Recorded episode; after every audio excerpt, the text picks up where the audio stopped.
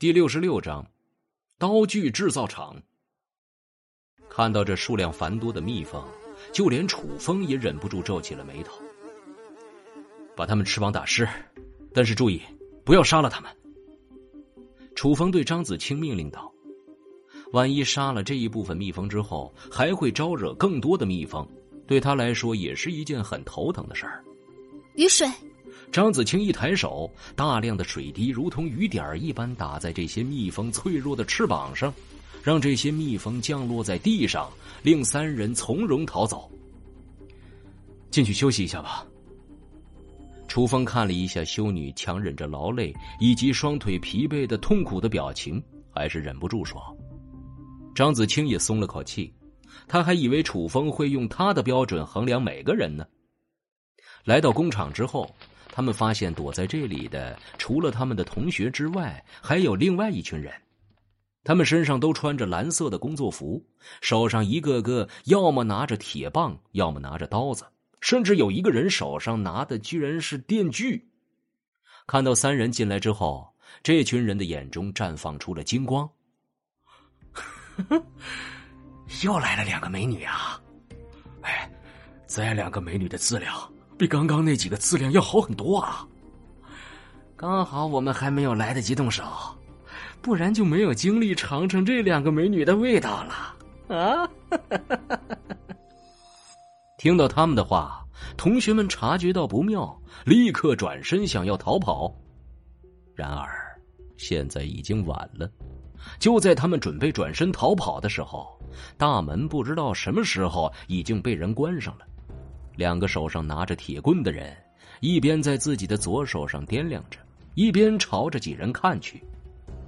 同学们脸色有些苍白，纷纷聚拢在楚风的身边。他们紧张的看着四周，发现四周居然有不止一具的尸体，甚至还有一些怪物的尸体，其中有丧尸的，也有人类的。显然，这里似乎发生过一场变故。楚风看了一眼不远处一具被绑着的身穿西装的尸体，嘴角带着玩味的笑容。哼，那个应该就是你们经理或者老板了吧？看来你们的觉悟还算是不错，只可惜挑错了对象。有很多人即使在末世降临之后，依然端着自己老板或者是领导的架子，关键居然还真的很有用。有很多人跟随，当然，这是因为大部分人都有盲从的心理。在六神无主的时候，只要有人装作胸有成竹的样子，随手一指挥，立刻就一呼百应。被这种盲从的心理害死的人不计其数，楚风本人就见过很多次。相比之下，这些人算是比较能够适应的了。只可惜他们遇到了楚风。看到楚风发现他们老板的尸体，他们的眼中没有一点惊慌。反正，在他们眼里，这些个人一个都逃不出去了。被发现了又能怎么样呢？为首的忽然哈哈大笑：“哈哈哈哈哈！没错，这个世道已经变了，外面到处都是怪物。这个黑心老板平日里欺负我们也就算了。”现在这个时候，居然还他妈想用钱来收买我们，我们直接把他绑起来了，想要把他平日里欺负我们的份儿，通通都还回去。只可惜他实在太不经打了，才几个小时就没气儿了。这时，楚风笑着鼓起掌来，然后说：“然后呢？没有后续了吗？这里的尸体这么多。”显然不只有他们老板的，还有他们的工友们的。不过，在说起自己的生平经历的时候，刻意的美化自己也是正常的现象。一群一直被欺压的弱势群体，就算是发起反抗，而且反抗的力度大了一些，也很容易招人同情。他身边的这些同学们脸上都阴晴不定，不知道楚风这葫芦里到底卖的是什么药。一名工人说：“老大，跟他说那么多干什么？直接开干呐！”其他工人们脸上也都带着不耐烦的神情。老大用欣赏的眼神看着楚风：“你看起来还挺镇定的啊，不错，我很喜欢。不如你加入我们怎么样？我们这里是刀具制造厂，别的不说，刀肯定是管够的。世道很快就要混乱下来了，跟着我们混，保你有出头之日。嗯，我看出来了。这也是他愿意和这些人废话的原因。老大眼中带着惊喜。嘿嘿，那么你是答应了？看到楚风这镇定自若的模样，他确实还是比较欣赏的。毕竟自己刚刚做了老大，立马就有优质小弟送上门来，这是一个好兆头啊！既然你们都是这里的工人，那你们会打造定制的刀具吗？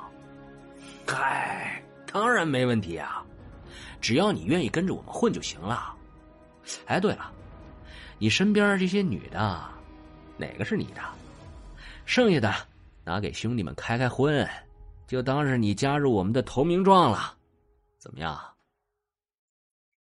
至于他会不会真的放过楚风的女人，那就说不定了。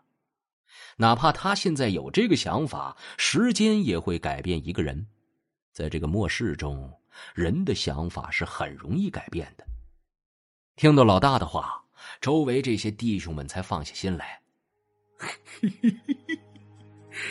这些女同学都这么嫩，比起老板的女朋友要强多了。